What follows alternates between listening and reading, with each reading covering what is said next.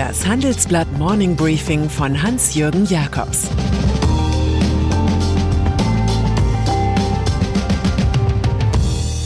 Guten Morgen allerseits. Heute ist Mittwoch, der 22. Januar, und das sind heute unsere Themen. Saudis spionierten Jeff Bezos aus. Peter Altmaier wehrt sich. Der neue Klimaschützer BlackRock. Mohammed bin Salman. Ein neuer Schatten breitet sich über den Kronprinzen und starken Mann Saudi-Arabiens aus. Von seinem persönlichen Account ist im Mai 2018 offenbar, so neue Verdachtsmomente, das Handy des Amazon-Milliardärs Jeff Bezos gehackt worden, mittels eines infizierten Videos. Innerhalb weniger Stunden seien große Datenmengen abgesaugt worden. Das berichtet der Guardian mit Bezug auf forensische Untersuchungen. Der Amerikaner und Mohammed bin Salman, dessen Land einen Spionageakt abstreitet, hatten offenbar zuvor einen Talk auf WhatsApp gehabt. Bezos ist Besitzer der Washington Post, für die Jamal Khashoggi als Journalist arbeitete, ehe er im Oktober 2018 im saudischen Konsulat in Istanbul ermordet wurde. Seinen Verlegerjob hat Bezos verstanden. Die Presse hat auch die Aufgabe, das Gras zu mähen, das über etwas zu wachsen droht. Alfred Polger. Heute führt kein Weg an Donald Trump vorbei. Der US-Präsident macht gleich an zwei Schauplätzen von sich reden. Einmal passiv zu Hause in Washington. Dort versuchen die Demokraten im Senat ein möglichst langes Amtsenthebungsverfahren zu installieren mit vielen Zeugen. Die Republikaner mit ihrer Mehrheit dagegen präferieren ein Instant-Verfahren. Kurze Plädoyers, kurze Debatte, Schluss. Zur Eröffnung gibt es jetzt immerhin drei statt zwei Tage. Außerdem beherrscht Trump den Auftakt des Weltwirtschaftsforums in Davos. Dort pries er 30 Minuten lang in einer Art erweitertem Selbstgespräch Amerika als Modell für die Welt und schmähte Klimaaktivisten als Ewigpropheten des Untergangs. Dass Grünen-Chef Robert Habeck die Anti-Greta-Rede als Desaster bezeichnete, überrascht so wenig wie US-Botschafter Richard Grenell. Er hätte besser zuhören sollen. USA. Tagesgespräch ist hier neben Trumps Tiraden der in China entdeckte Coronavirus, der zu einer gefährlichen Lungenkrankheit führt. Bei einem US-Bürger, der aus dem zentralchinesischen Wuhan nach Seattle gereist war, wurde jüngst eine Erkrankung festgestellt. Nun werden die Flughäfen der Metropolen New York, Los Angeles, San Francisco, Chicago und Atlanta kontrolliert.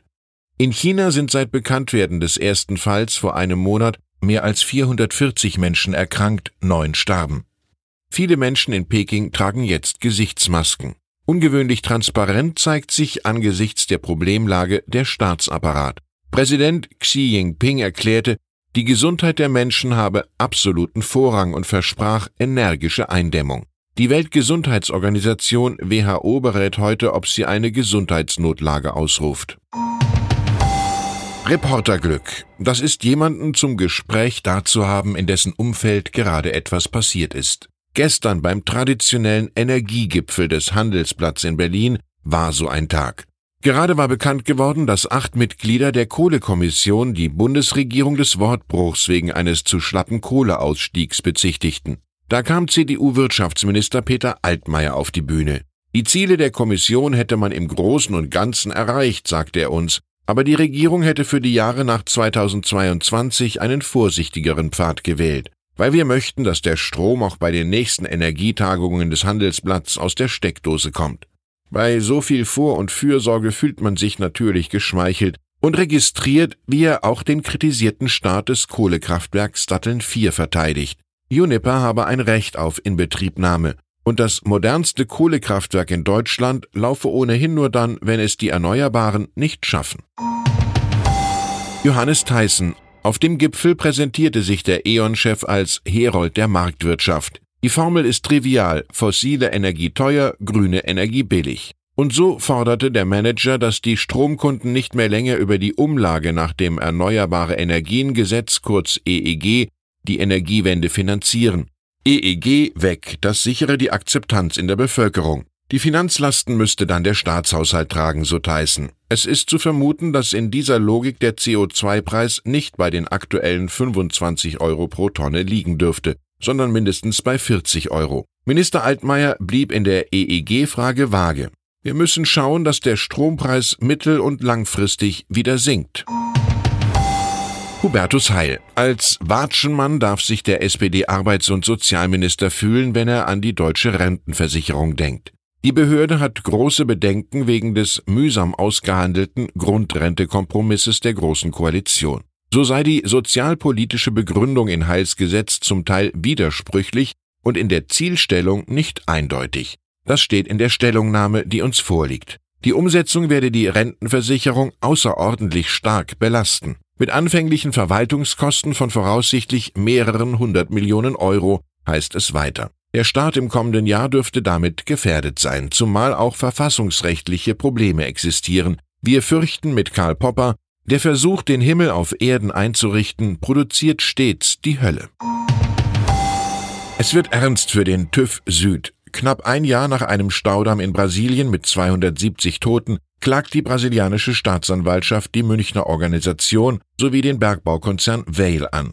Der Vorstoß wird mit verheerenden Auswirkungen auf die Umwelt begründet. Im Auftrag von Vale hatte TÜV Süd den Damm erst im September 2018, vier Monate vor der Katastrophe, geprüft und für sicher erklärt.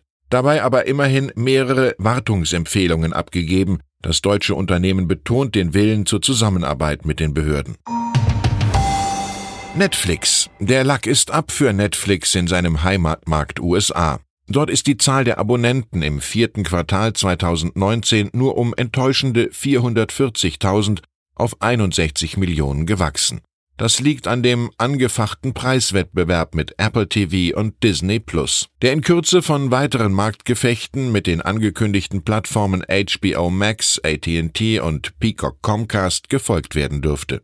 Nur in Europa und im Nahen Osten besteht das alte Netflix-Idyll weiter. Hier kamen 4,4 Millionen Abonnenten hinzu, bei einer Gesamtzahl von 52 Millionen.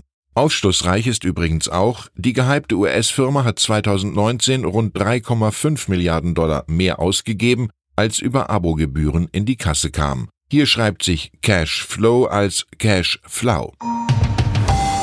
Und dann ist da noch die New Yorker Firma BlackRock mit fast 7 Billionen Dollar, der weltgrößte Vermögensverwalter, die nunmehr ihr unternehmerisches Herz entdeckt hat. Vizechef Philipp Hildebrand, einst Chef der Schweizer Notenbank, deklariert, wir müssen festhalten, dass Klimarisiken auch Investitionsrisiken sind. Anders gesagt sind die Umweltschäden durch den Klimawandel so groß und politische Gegenmaßnahmen so wahrscheinlich, dass die Bilanzen von Firmen beeinträchtigt sind.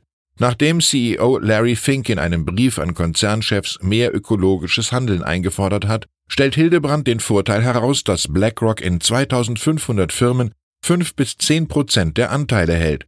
So können wir Einfluss nehmen und durch unser Stimmrecht auch Druck ausüben. Der Kapitalismus hat beschlossen, sich selbst zu reinigen. Ich wünsche Ihnen einen erfolgreichen Tag mit viel Tatkraft. Es grüßt Sie herzlich Hans-Jürgen Jakobs.